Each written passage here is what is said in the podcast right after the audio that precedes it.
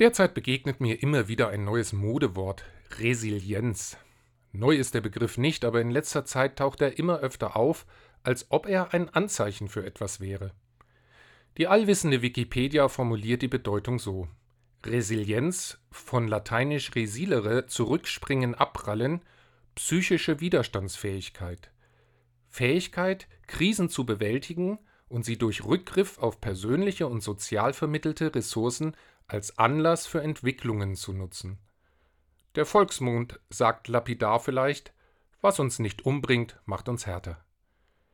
Klimakrise, Kirchenkrise, Krieg, Pandemie, Hochwasserkatastrophen, Rückzug der Demokratie, es gibt derzeit zahlreiche Katastrophen, die uns alle beschäftigen, verändern, härter machen. Kein Wunder, dass das Wort Resilienz Konjunktur hat. Während die Volksmunddefinition einfach von Abhärtung spricht, sieht die Wikipedia-Definition die Chance auf Entwicklung. Schaffen wir also Orte, Gespräche, kleine persönliche Projekte, um aus den Krisen gestärkt hervorzugehen. Mir war es zum Beispiel wichtig, meinen Innenhof zu begrünen. Grün ist die Hoffnung und die macht resilient.